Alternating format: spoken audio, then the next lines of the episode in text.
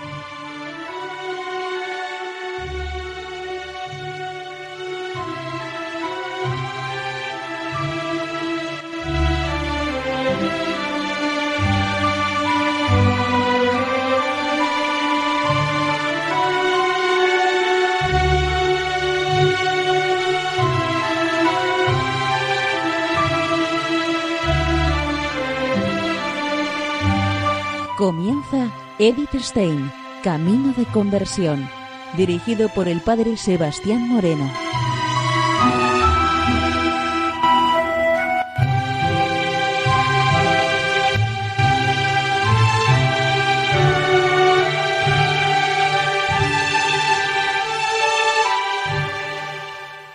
Muy buenos días, nos de Dios. Seguimos conociendo a Edith Stein, Camino de Conversión. Seguimos en la emisión de hoy con el estudio, con la lectura de las cartas que ella nos deja escritas.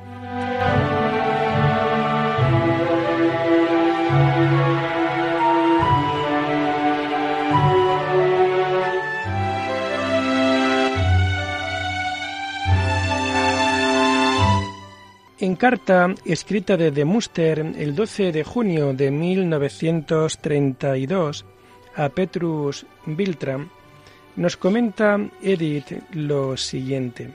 Como una novata, me he metido en la escolástica, no en la filosofía, para familiarizarme con Santo Tomás. Que se terminará la obra y que a pesar de todas las diferencias saliera como salió, lo considero casi como un milagro, pues se llevó a cabo en estos ratos libres, junto a una intensa actividad docente y algunas otras obligaciones sin guía y sin material auxiliar. Si fuera 15 o 20 años más joven y estuviera libre para hacer lo que mejor me pareciera, comenzaría otra vez desde abajo con el estudio de la filosofía y de la teología. Pero estoy en una edad en la que lo que uno tiene ha de dar frutos y sólo secundariamente, en cuanto ello es posible, se debe ir en busca de aquello que falta. Quizás ocasionalmente deba pedirle consejo. Por lo demás, pido su momento para mis trabajos. Atentamente, Edith Stein.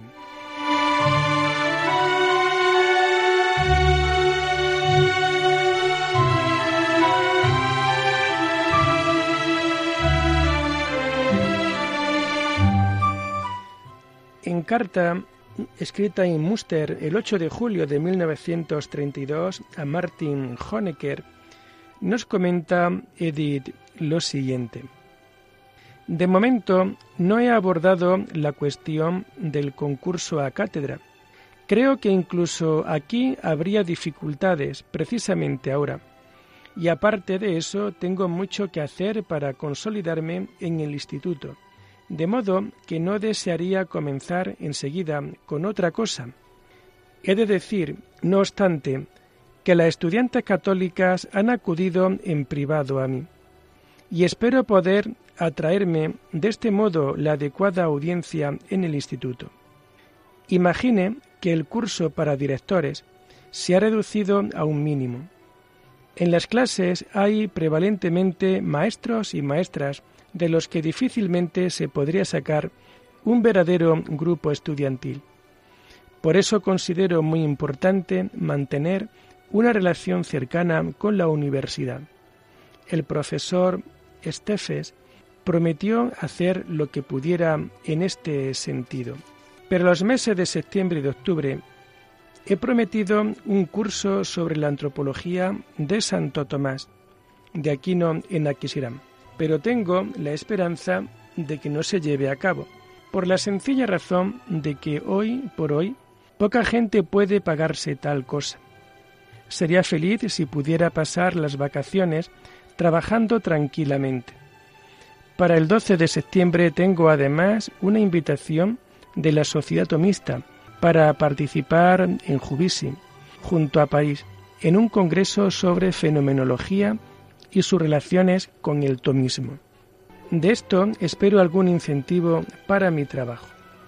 Con los mejores saludos, suya y agradecida Edith Stein.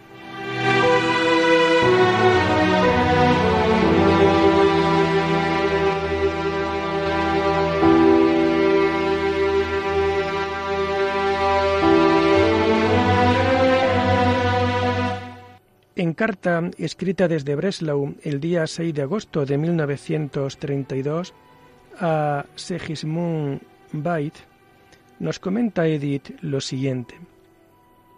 Cuando uno ha nacido y crecido en el judaísmo, conoce sus grandes valores humanos y morales, ocultos ordinariamente para el que está fuera, y uno siente los juicios que sólo tienen como apoyo destacadas falsificaciones que aparecen hacia afuera, como duros e injustificados. Con respetuosos saludos, agradecida Edith Stein.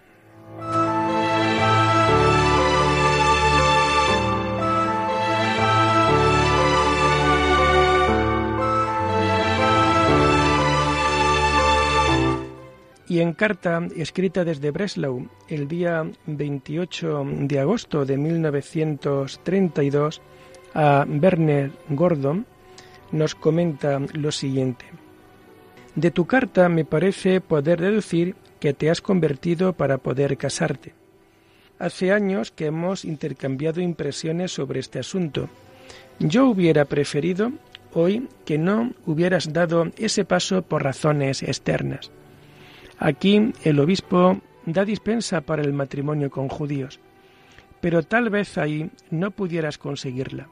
En todo caso, allí donde según el nombre perteneces a la Iglesia, deberías desear por pura honradez pertenecer también interiormente. A juzgar por lo que dices en tus últimas cartas, estás muy falto de mente. A juzgar por lo que me dice en las últimas cartas, estás muy falto de formación. La homilía no forma parte de la misa, porque sea aburrida no resta valor alguno al sacrificio. Además, a menudo los sacerdotes dicen algo que en modo alguno está en consonancia con la Iglesia.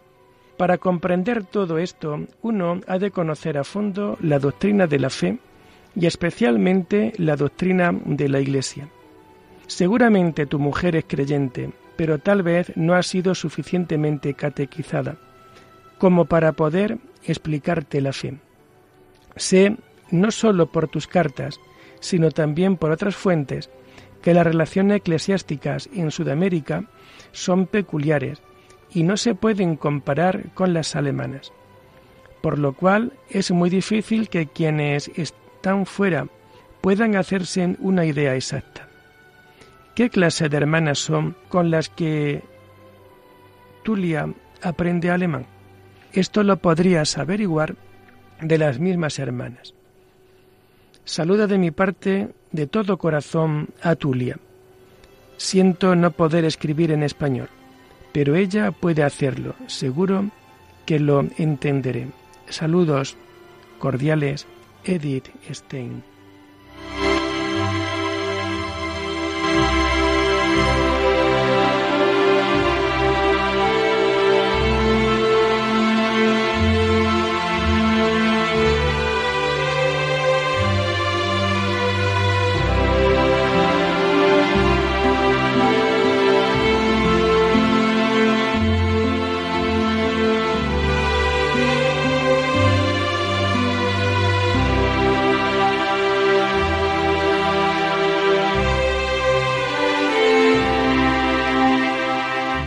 En carta escrita desde Breslau el 28 de agosto de 1932 a Edelgundis Harsmil, nos comenta Edith lo siguiente. Las últimas semanas del semestre han sido para mí muy provechosas. Ante todo, ya he congeniado admirablemente con las estudiantes, no solo con mis oyentes, sino también con las de la universidad así como con las religiosas que estudian en el Mariano. Preveo que para el invierno mi audiencia estará compuesta de buena parte de ambos grupos, y no principalmente de maestras y aspirantes a maestras. Los días 24 y 25 de julio participé en Habsburgo en un hermoso congreso de muchachas. En la reunión de directoras tuve que hablar sobre la misión de la mujer como guía de la juventud hacia la Iglesia. De allí vine a Breslau, al principio con la idea de que en septiembre y octubre tendría lugar el curso en Aquisgrán. Para dicha mía ha tenido que suspenderse. Mi ocupación durante el tiempo de vacaciones es, primero, confeccionar el índice de Santo Tomás. Segundo, estudio de las cuestiones psicológicas de la Suma y algo de bibliografía de Santo Tomás. Tercero, diversos asuntos recientes de filosofía que tengo que recensionar o enjuiciar. Cuarto, vida de familia y de relación humana. El próximo sábado salgo de viaje, haciendo probablemente algunas paradas hacia París donde participaré en el Congreso de la Sociedad Tomista sobre Fenomenología y Tomismo. Dicho congreso se celebra el 12 de septiembre. Antes quisiera estar una semana en casa de Coiré para conocer un poco París y sacar el máximo provecho con vistas a mi estudio de la escolástica. Pienso volver a Münster a mediados de septiembre, a fin de preparar mis clases de invierno y a ser posible hacer otras muchas cosas que pertenecen al campo de mi trabajo. Mis otros hermanos dan por hecho que al fin se vendrán conmigo, pero quisiéramos ahorrar a mi madre cualquier sacudida. Mi madre, por lo general, está muy animada, pero las huellas de la edad no pueden negarse por más tiempo. La situación económica es muy crítica con gusto ahora me llevaría conmigo a mi hermana, pero en ningún caso hay que obrar atropelladamente. Mis otros hermanos dan por hecho que al fin se vendrá conmigo, pero quisiéramos ahorrar a mi madre cualquier sacudida. Pido especialmente sus oraciones para un protegido que se halla en situación delicada. Saludos muy cordiales de Edith Stein.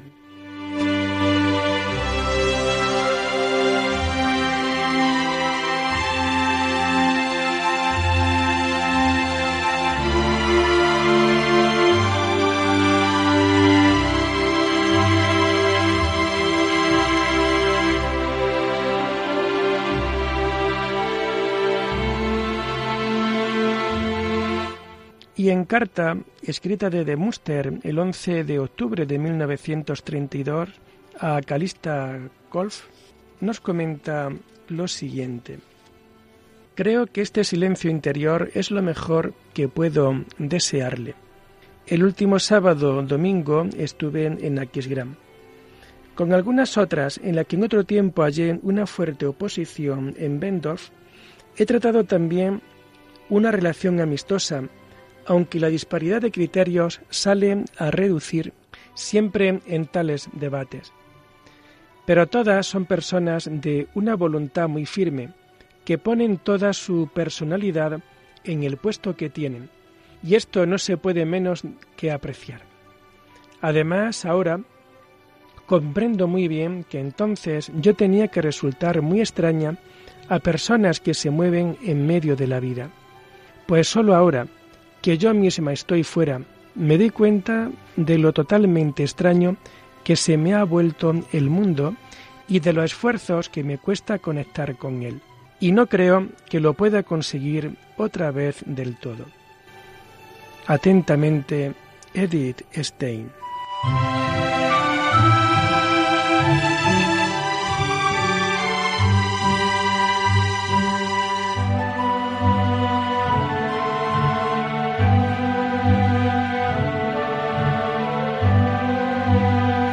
Y en carta escrita en Münster el 18 de octubre de 1932 a Calista Brenzin nos comenta Edith Stein lo siguiente. Yo no sosloyaría las preguntas sexuales, al contrario, hay que alegrarse de que se ofrezca una ocasión propicia para hablar clara y honestamente sobre estas cosas ya que no es conveniente lanzar a las muchachas al mundo sin educación sexual. Solo que se debe escoger el tema cuidadosamente y evitar cualquier erotismo lascivo. tratar de forma realista y honrada, en conformidad con su significado, cosas que pertenecen a las realidades más elementales de la vida, lo tengo por mucho menos peligroso. Ciertamente, si usted tiene a su cargo niñas completamente desprevenidas, esto puede provocar también una crisis. Por eso, precisamente, hay que estar al corriente en clase. Con mis más cordiales saludos y deseos, atentamente, Edith Stein.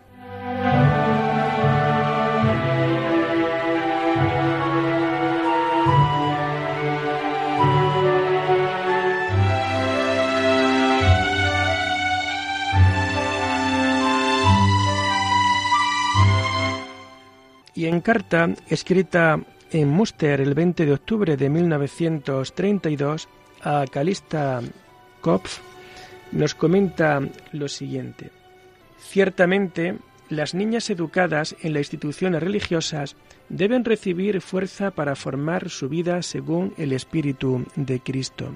Y lo más importante, sin duda alguna, es que las maestras tengan ellas mismas ese espíritu y lo encarnen vivamente. Pero además de esto, tienen también el deber de conocer la vida en la que se van a mover después las niñas. De lo contrario, existe el gran peligro de que las muchachas a sí mismas se digan, las hermanas no tienen la menor idea del mundo, no han sido capaces de prepararnos para los problemas que ahora tenemos que resolver. Y entonces todo podría ser arrojado por la borda por considerarlo inútil. Tengo la impresión de que los conventos de Renania-Westfalia en esto han ido más lejos. La organización escolar aquí va unos decenios por delante con relación a Baviera. La generación actual ha pasado por muchas crisis. Ella no puede entendernos, pero nosotros hemos de esforzarnos por entenderla a ella. Quizás entonces podamos ayudarle un poco, tiene poco sentido recomendarle libros, ya que usted no dispone de tiempo, pero pienso que a través de su hermana podría formarse alguna idea al respecto.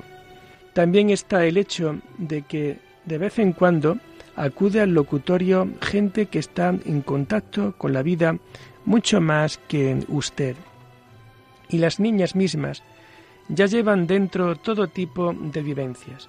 Todo esto hay que valorarlo. Por lo que se refiere al claustro de profesores, estoy convencida de que mayoritariamente deberían ser mujeres, pero no desearía la situación ideal que solo fueran mujeres. Aquí sucede como en la familia, donde lo mejor es que estén presentes el padre y la madre y eduquen conjuntamente. Con relación a las alumnas, también hay tareas paternales del profesor. Naturalmente es mejor no tener profesorado masculino alguno, que sea inadecuado. Y lo mismo vale para la dirección. Considero una dirección femenina totalmente posible, pero por principio no rechazaría una masculina. Y si se trata de un adecuado pedagogo de muchachas, es decir, uno que al mismo tiempo sea consciente de las limitaciones de sus posibilidades de influjo, tal vez el más acabado haya que buscarlo en un profesorado mixto. También soy partidaria del sistema de especialización. Creo que de este modo podría quedar compensada la endeblez desde el punto de vista educativo, pues realmente se tendrían tutoras responsables que a ser posible daría muchas horas en sus clases. Si usted da una clase alemán, historia e inglés, hay posibilidad suficiente para un influjo educativo. Desde finales de julio hasta primeros de septiembre estuve en Breslau. Mi madre cumplió anteayer 83 años. Se encuentra bien. Mi hermana quiere y debe tener paciencia.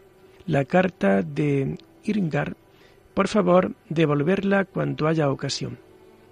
No tengo conocimiento de una invitación para ir a Mannheim. Gracias de corazón y salude a su madre priora, que todo le vaya bien. Atentamente, Edith Stein.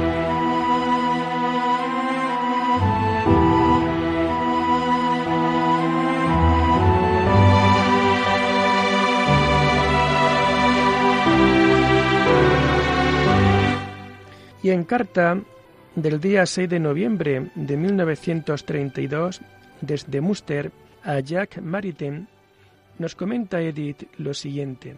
Muy estimado señor profesor, mi más sentida gracias por el bondadoso envío de su nueva gran obra. Estudiarla será para mí una gran ganancia. Por desgracia, ando tan apurada de tiempo a causa de las próximas obligaciones en el Instituto Pedagógico que muy poco puedo dedicar a las cuestiones fundamentales de la filosofía y al estudio de la escolástica, tan necesario para mí.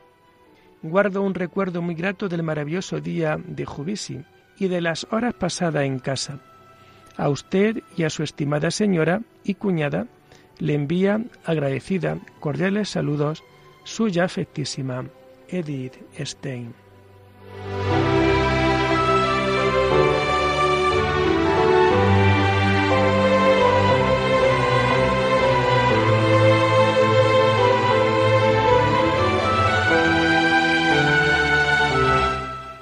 Y lo dejamos aquí por hoy, invitándoles a seguir profundizando en la vida y en el mensaje de Edith Stein. Hasta la próxima semana. Muy buenos días en el Señor.